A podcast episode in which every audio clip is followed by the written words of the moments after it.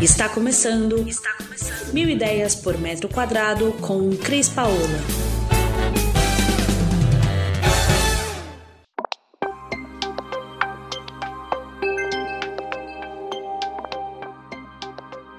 Olá, Cris Paola, direto aqui do canal de podcast Mil Ideias por Metro Quadrado. E hoje a gente vai abordar um tema que será a neuroarquitetura que é o entendimento do espaço pela leitura que o nosso cérebro faz desse espaço e que gera na gente uma reação: conforto, bem-estar ou mal-estar, desconforto.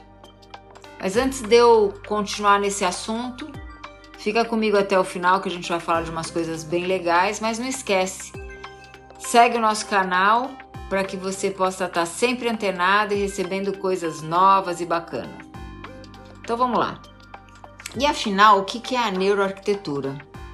Neuroarquitetura é o entendimento que a gente faz de um ambiente através da leitura que o nosso cérebro faz ao chegar neste lugar. E vamos pensar aqui uma coisa, gente. A gente vive nos ambientes, né? A gente acorda na nossa casa no quarto, a gente vai tomar café numa cozinha ou numa sala, a gente passeia por toda a casa, a gente sai dali, vai para o escritório, vai para o nosso trabalho, pode ser uma fábrica, uma indústria, pode ser um shopping.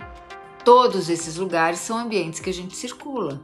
Então a gente entender um pouco como é que o nosso cérebro se comporta e como que as suas reações acontecem de acordo com a nossa interpretação e leitura do ambiente é fundamental, porque a gente pode agregar muito mais bem-estar ao nosso dia a dia se a gente entender como isso funciona.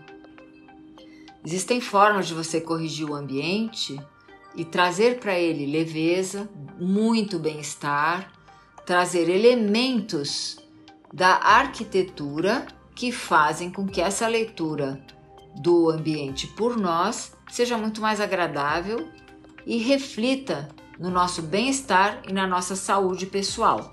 Exemplos práticos de aplicação da neuroarquitetura num ambiente é a iluminação integrativa, que faz com que o seu corpo trabalhe com o ciclo circadiano. E o que é um ciclo circadiano?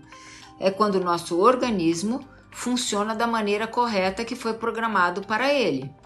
Então a gente tem muita luz natural ou muita luz é, clara ao longo do dia que faz com que nos transforme em pessoas muito produtivas, mas ao entardecer nós fomos programados para começar a desativar o nosso cérebro para entrar num modo mais tranquilo para que chegue à noite e a gente tenha um bom sono.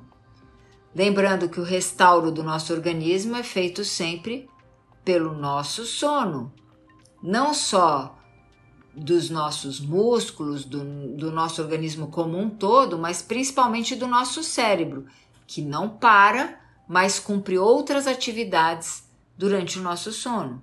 E a gente vai falar disso um pouco melhor nos, nos nossos próximos episódios de neuroarquitetura associada ao entendimento do que o nosso cérebro lê num ambiente e transmite para nós ao longo do dia.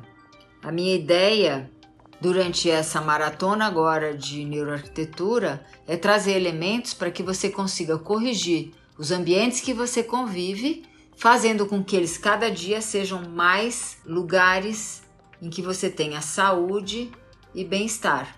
E aí eu queria aproveitar para agradecer os nossos ouvintes do mundo todo, aqui no Brasil, Canadá, Estados Unidos, na Alemanha, Portugal, Irlanda, Holanda, Itália, Espanha, França, ainda no Paraguai, no México, na Argentina, a vocês novos ouvintes do Egito, Singapura e Austrália, sem esquecer do Japão, eu agradeço a sua audiência e a gente vai trazer muitos elementos para que você aprenda a ler o seu ambiente e saiba como tirar o maior proveito dele para que você tenha muita saúde.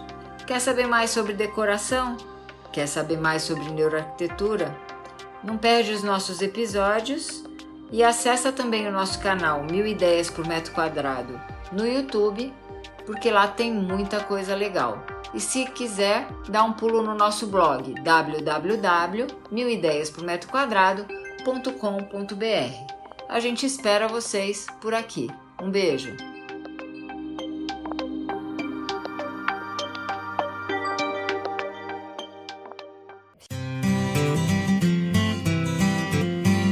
Você ouviu Mil Ideias por Metro Quadrado. Muito obrigada por acompanhar o nosso podcast. Conheça também o nosso site milideiaspormetroquadrado.com.br. Curta nossa página no Facebook e Instagram, Mil Ideias por Metro Quadrado e entre em contato conosco no e-mail contato arroba estudiocrispaola.com.br.